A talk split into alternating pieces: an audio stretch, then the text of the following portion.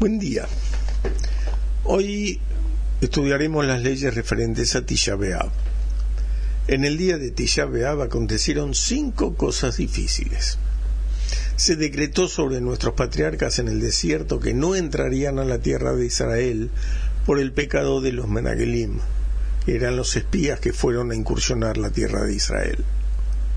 Se destruyó el primer Betamigdash, se destruyó el segundo Betamigdash. Cayó la gran ciudad de Betar en manos de los romanos y fueron asesinados en ella miles y miles de judíos. Por último, Tornosropus destruyó el Ejal y sus alrededores. ¿Cuánto dura el ayuno? En Tisha se empieza a ayunar desde la puesta del sol del 8 de Av es decir, es un ayuno, un ayuno de 25 horas. Ahora, ¿quiénes están exentos de ayunar? Los pequeños, menores de bar o bat mitzvah, están exentos de ayunar.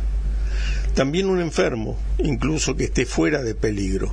Y lo mismo aplica a una parturienta dentro de los 30 días de su parto. De igual modo, un enfermo que se curó, pero aún está muy débil y sufre mucho, y duda que tal vez le vuelva la enfermedad, o un anciano que se debilita por el ayuno. Las embarazadas y las que amamantan ayunan y completan el ayuno de Tisha. Pero si la embarazada o la que amamanta está enferma, incluso que esté fuera de peligro, está exenta del ayuno.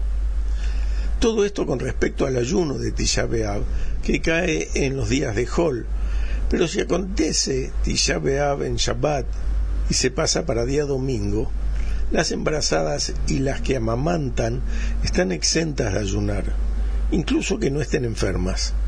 Y de todos modos, es correcto que participen del duelo y el ayuno público y ayunen hasta Hatzot Yom, y luego coman y beban. Que no coman para satisfacer sus placeres de comida y bebida, sino para cuidar al bebé. Todos los exentos de ayunar en Tisha que comieron y bebieron no dicen Nahem en Birkat Amazon. Además del ayuno, ¿qué otras prohibiciones existen en Tisha Está prohibido lavarse, untarse cremas, vestir calzados de cuero, tener relaciones íntimas y estudiar Torah, salvo ciertas excepciones que detallamos más adelante. Comencemos con el lavado. No está permitido lavarse con agua en Tisha ni con agua caliente, ni con agua fresca, ni todo el cuerpo, ni algunas partes del cuerpo como ser la cara, las manos y los pies.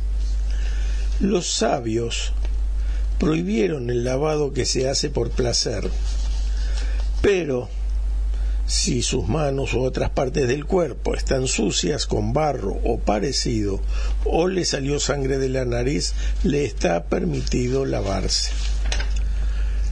En la mañana, que se lave sus manos hasta los nudillos de los dedos solamente y que haga la netilat tres veces alternativamente como lo hace en el resto del año y bendiga al netilat yadayim. El que necesita lavarse las manos luego del baño, que se lave hasta los nudillos y bendiga a Shereazar. A una novia en los 30 días desde su jupá le está permitido lavarse la cara para verse bien frente a su marido. Respecto a untarse con cremas o aceites, consideremos una excepción.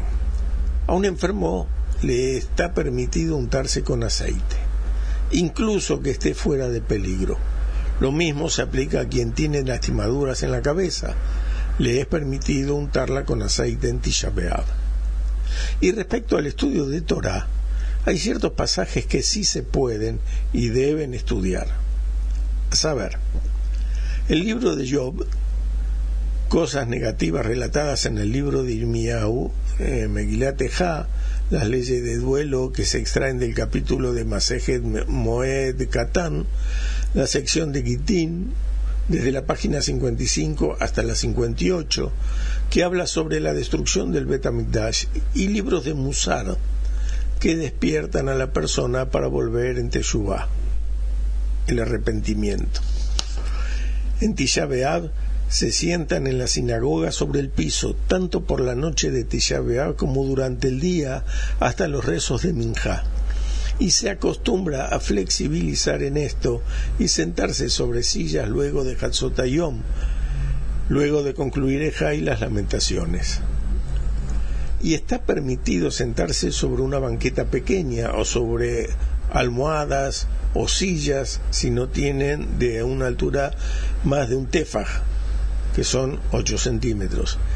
Y aquel al que esto le cueste mucho, como ser un anciano o débil, se le permite sentarse sobre una banqueta pequeña o sobre almohadas y sillas cuya altura sea inferior a 3 tefajim, que son 24 centímetros.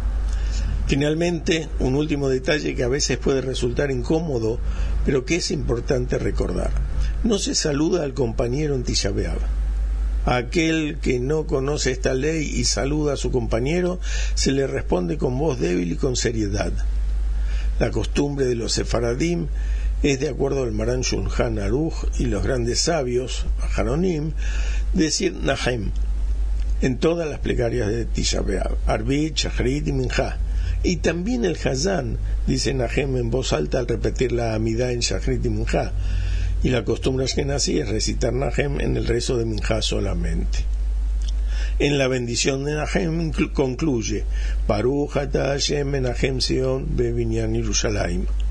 Bendito eres tú, Dios, consuelo de Sion en la reconstrucción de Jerusalén. El que ayuna en Tisha debe decir Anenu, y la costumbre sefaradí es recitarlo en todas las plegarias, Arbit, Chachrit, Minja, y el que reza solo, que lo diga en el medio de la bendición de Shema Kolenu, y concluya con Kiata Yomea Tefilat Kolpe, Baruch Hashem, Yomea. Los Ashkenazim acostumbran decir Anenu solo en las plegarias de Minja. Que tengan todos un excelente día.